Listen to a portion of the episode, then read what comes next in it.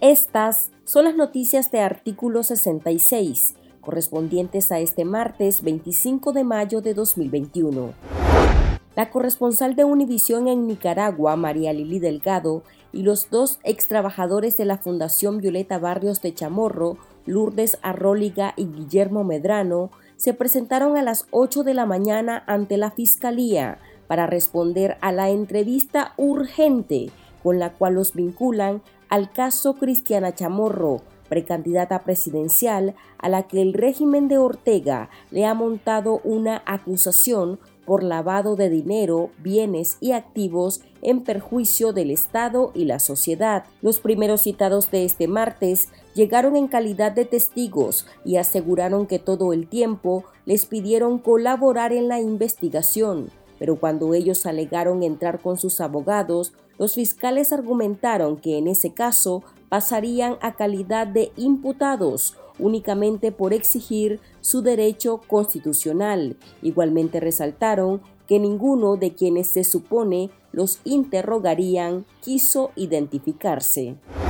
Los citados afirmaron que este es un nuevo intento del régimen Ortega Murillo por callar las voces de los periodistas independientes, en especial a meses de unas eventuales elecciones presidenciales. Los medios de comunicación han servido de vehículo para denunciar las constantes violaciones a los derechos humanos. Escuchemos las declaraciones de María Lili Delgado, quien tiene más de 28 años de trayectoria periodística a nivel nacional e internacional y que ahora la vinculan en este caso. Vengo aquí eh, protegida de mi coraza de la verdad. Ah, pues.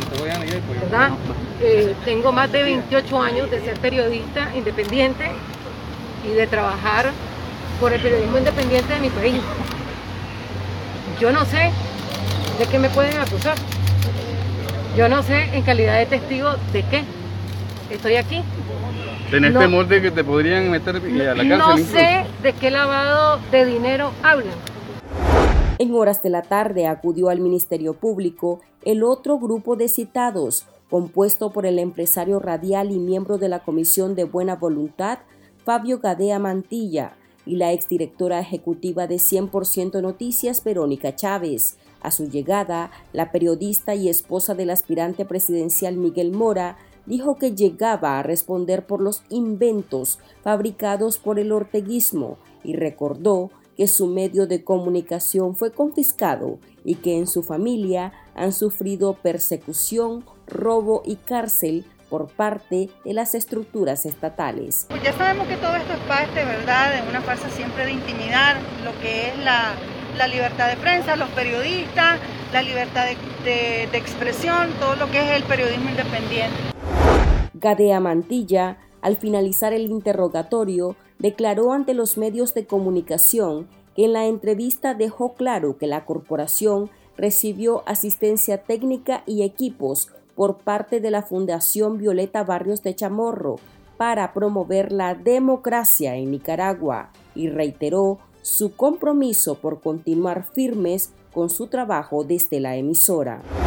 En una tercera ola represiva contra periodistas independientes y medios de comunicación críticos a la dictadura Ortega Murillo, la Fiscalía lanzó nuevos citatorios para que comunicadores comparezcan ante esa instancia por el caso Cristiana Chamorro. Esta vez apuntaron contra periodistas de los departamentos Roberto Mora, periodista de ABC Estéreo de Estelí, el comentarista político Jaime Arellano y Argentina del Socorro Olivas de Radio Voz de Matagalpa tendrán que comparecer ante el Ministerio Público según las notificaciones enviadas a cada uno el miércoles 26 de mayo para una entrevista.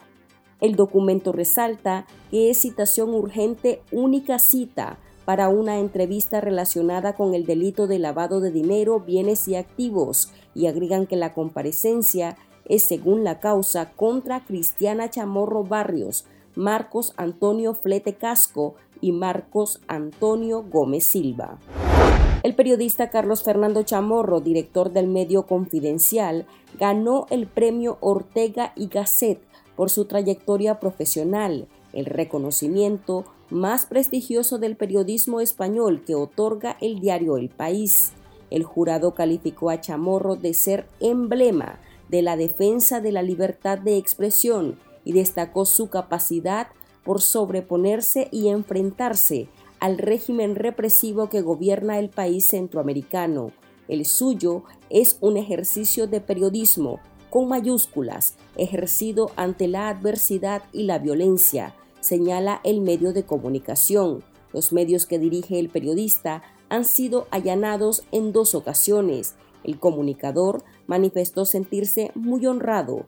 Lo recibo como portavoz de un mensaje de aliento al periodismo nicaragüense por su resistencia en defensa de la libertad en esta hora de persecución.